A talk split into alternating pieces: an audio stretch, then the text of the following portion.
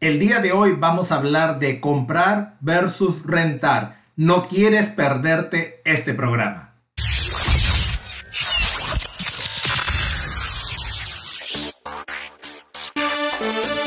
Estás escuchando el Miami Real Estate Top Broker Podcast. ¿Crees que comprar, vender, invertir o alquilar una propiedad en Miami es abrumador? Su anfitrión y broker de bienes raíces, Ignacio Valenzuela, responderá a sus preguntas para que el proceso sea fácil y libre de estrés para usted. Empecemos ahora.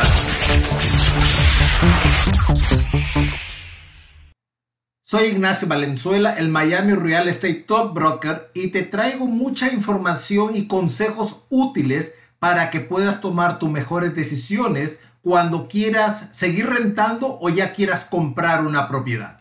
Empecemos.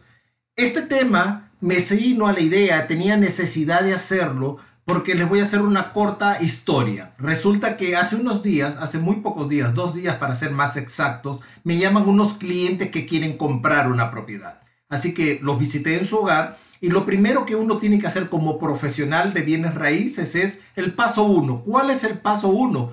Ver si los clientes ya están precalificados y si no, ayudarlos a eso.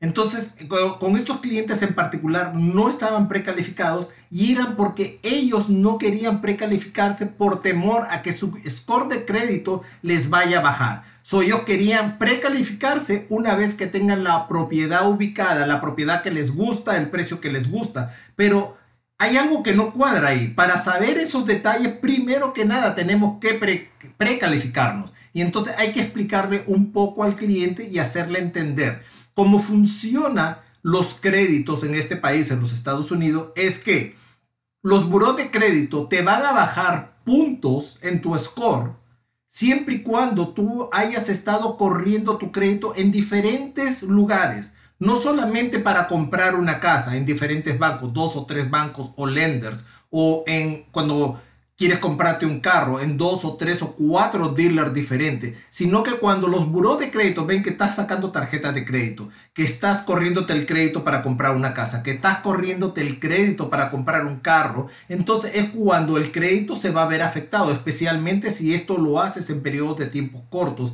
de uno, de dos y hasta de tres meses. Te puedes bajar hasta 20, 30 puntos de tu score si lo haces de esta manera. Pero si tú estás queriendo comprar y vas a, X banco, de ahí vas a otro banco, vas a un lender, los buros de crédito no te van a tocar el crédito porque ellos interpretan que lo que tú estás haciendo es mirar tus mejores opciones para la hora del financiamiento en la compra de una casa o para la hora del financiamiento en la compra de un carro. Así de que ese tabú de que se te va a bajar el crédito no va a ser así siempre y cuando tengas en cuenta lo dicho anteriormente.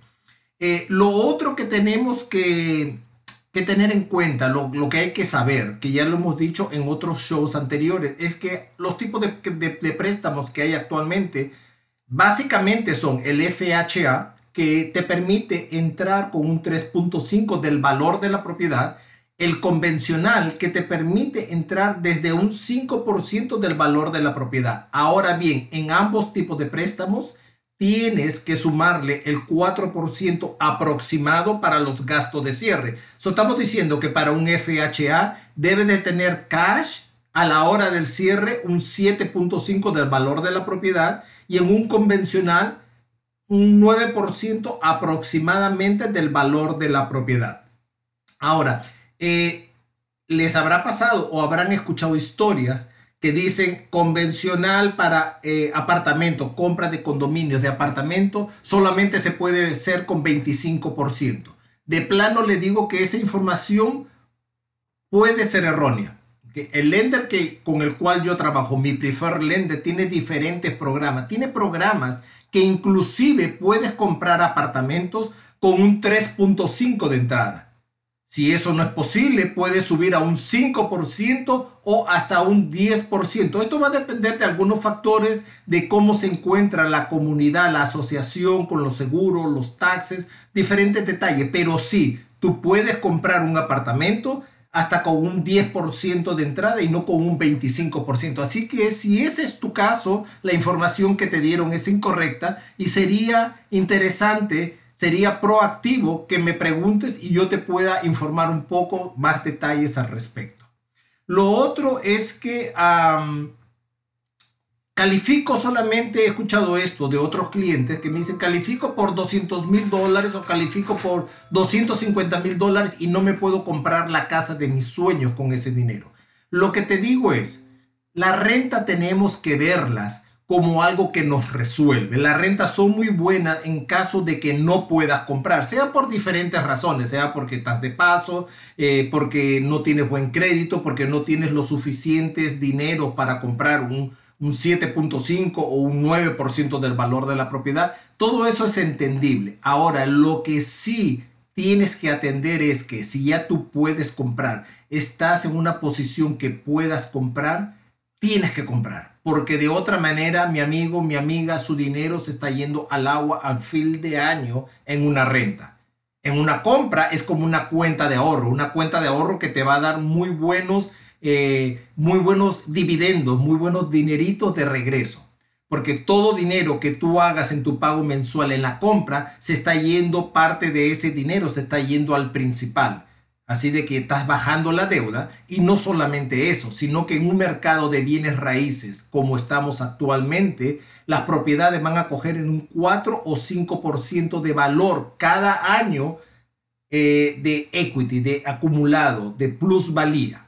Así de que si tú compras, no tienes el dinero para comprarte la casa de tu sueño, la casa que tú quieres, oye, una casa con de tres cuartos, dos baños, doble garaje, con piscina, porque una casa así no vale 250 mil dólares y solamente me, me calificaron por 250 mil dólares ahora. Eh, bueno, voy a seguir rentando por los próximos 2, 3, 4 años hasta que mi situación cambie y me pueda comprar la casa de mi sueño. Incorrecto. Tú debes comprar, si no es la casa de tu sueño, lo mejor que puedas comprar con esos 250 mil dólares, porque eso te va a ayudar a estar preparado de aquí a 3, 4, 5 años de comprarte la casa que deseas vas a tener valor acumulado en la propiedad de todos los años y vas a tener también valor acumulado de cada pago que hagas de aquí a los próximos cuatro o cinco años. Así que mi consejo es, si puedes comprar, compra y no sigas malgastando tu dinero en la renta. Eh, gente pregunta, no, yo no quiero comprar tampoco porque me ahorro más dinero comprando, porque una renta, vamos a poner un, ejemplo, vamos a hacer un ejercicio práctico. Vamos a hablar, por ejemplo, de un área Kendall, el área de Kendall. Un apartamento puede estar desde 150 mil, 160 mil dólares para arriba. Vamos a coger números redondos, 150 mil dólares. Tu pago mensual de mortgage con un apartamento de 150 mil dólares, calculándole al 8%, donde van a estar incluidos los taxes, seguro, asociación, aproximadamente, tu pago mensual va a ser de 1.200 dólares. Un apartamento, cualquiera que este sea en el área de Kendall, de dos cuartos, dos baños, empiezan desde 1.500 dólares para arriba. Así que ya estamos viendo una diferencia que tu pago mensual por mortgage, por haber comprado el apartamento, sería de 1.200 versus 1500 que te va a costar la renta. Ahí ya estás ganando y a eso todavía le tenemos que sumar el valor acumulado de la plusvalía que te va a dar cada año. Así que creo que ese ejercicio se, se lo puedes usar tanto para un townhouse, para una casa, para un apartamento y realmente funciona, claro.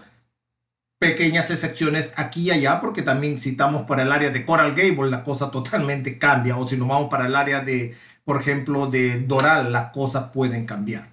Eh, ¿Qué más les digo, mis amigos? Estamos muy contentos de estar de nuevo de regreso, de estar haciendo nuestro show de podcast, porque la idea de hacer estos shows, estos videos, es transmitirles a ustedes, los consumidores, ya sea cualquiera que sea tu rol, ya sea comprando, ya sea vendiendo una propiedad, ya sea que necesitas rentar o invertir, darte mucha información para que esa información te ayude a tomar las decisiones correctas y sobre todo información actualizada y veraz. Si te gustó este programa, por favor, suscríbete.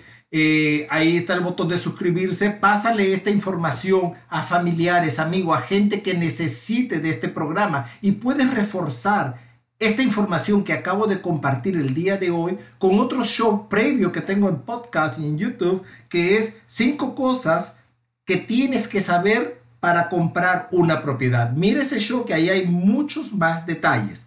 Eh, puedes seguirnos en nuestras diferentes plataformas sociales, ya sea Facebook, Instagram, Twitter, YouTube, podcast. Solamente tienes que hacer una búsqueda Valenzuela Real Estate Group. Así que amigos, los dejo. Un abrazo, cuídense y hasta la próxima les traeré mucho más consejos, mucho más eh, información actualizada para ayudarnos. Nos vemos. Chao, chao.